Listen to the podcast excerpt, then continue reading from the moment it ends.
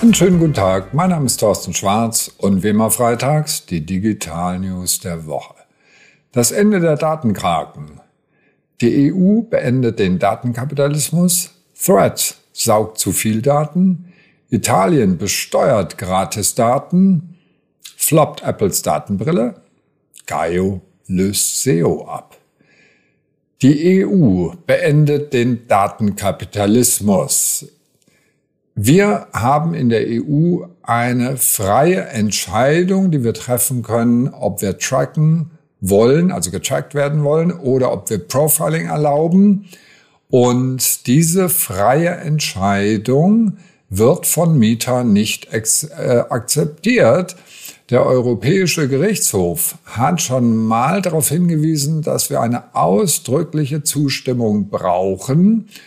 Und das basierte darauf, auf dem, was das Bundeskartellamt schon im Februar 2019 festgestellt hat, dass nämlich die explizite Zustimmung, dass meine Daten von dem einen Mieterportal auf das andere Mieterportal übertragen werden, dass die nicht erteilt ist und außerdem auch noch Daten in den USA übertragen werden. Also jedenfalls, dass das nicht konform ist mit dem, was wir hier in Deutschland gerne hätten.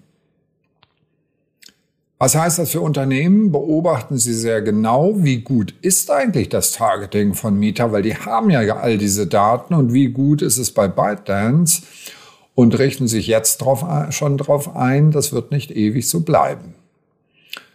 Threads saugt zu viele Daten. Das neue Portal, die neue Social Network App Threads von Meta als großer, große Konkurrenz angekündigt zu Twitter, auch wenn die Funktionalitäten im Moment noch ein bisschen lächerlich sind, aber immerhin 30 Millionen haben sich downgeloadet, also das ist schon eine ganze Menge allein in den ersten 24 Stunden. Das Problem ist jetzt aber, Dort werden Gesundheits- und Finanzdaten erhoben, Standort wird bestimmt, die Browserverläufe werden getrackt, Suchverläufe ebenfalls, die Kontakte eventuell freigegeben und all das braucht eine explizite Stimmung nach EU-Recht und die wird so nicht eingehalten. Außerdem werden auch noch übermittelt Daten, EU-Benutzerdaten an die USA übermittelt und das geht so gar nicht. Die Firma Meta hat ja schon 1,3 Milliarden Strafe für Verstöße gegen die DSGVO an der Backe und deswegen haben die jetzt mit der neuen App Threads erstmal gesagt, nein, in Europa machen wir das nicht. Was heißt das jetzt für Unternehmen? Wir müssen uns eventuell von dem Ad-Profiling verabschieden und müssen verstärkt auf eigene Daten, auf First-Party-Daten setzen. Und jetzt geht's gleich weiter mit Daten in Italien. Werden demnächst gratis Daten besteuert? Wie komme ich da drauf? Es gab eine Steuerprüfung von dem Konzern Mita in Italien und naja, die kennt man ja. Die Steuerprüfer in Italien, die sind schon recht hart dran äh, und gehen hart dran. Es steht eine Steuernachzahlung von etwa 870 Millionen, also eine knappe Milliarde Euro stehen an. Warum? Weil die Steuerbehörde gesagt hat, die Benutzerregistrierung, also wenn ich da meine ganzen Daten eingehe, ist eine steuerpflichtige Transaktion. Denn es handelt sich um den nicht monetären Austausch eines Mitgliedskontos gegen die persönlichen Daten des Benutzers und das ist steuerpflichtig. Was heißt das für Unternehmen? Ich habe eben gerade noch gesagt, First-Party-Daten sammeln. Naja, vielleicht müssen wir die bald auch versteuern. Das war mehr ein Witz. Ich denke nicht, dass das kommt. Also nach wie vor sammeln Sie Ihre eigenen Daten, Ihre eigenen First-Party-Daten, solange das noch steuerfrei geht. Floppt Apples Datenbrille? Wir machen weiter mit dem Thema Daten. Und das ist natürlich ganz spannend, das alles durch eine Virtual Reality beziehungsweise noch besser Augmented Reality Brille zu haben. Und die sollte auch noch mit guter Qualität sein. Und genau das macht die Vision Pro von Apple.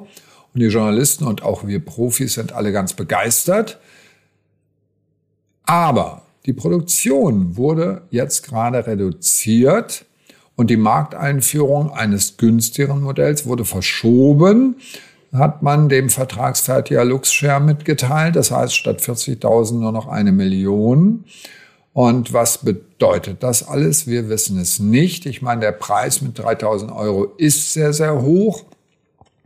Aber es deutet sich eben an, dass die Qualität auch entsprechend ist. Muss man nur gucken, wer das Ganze nutzt, außer den Entwicklern natürlich.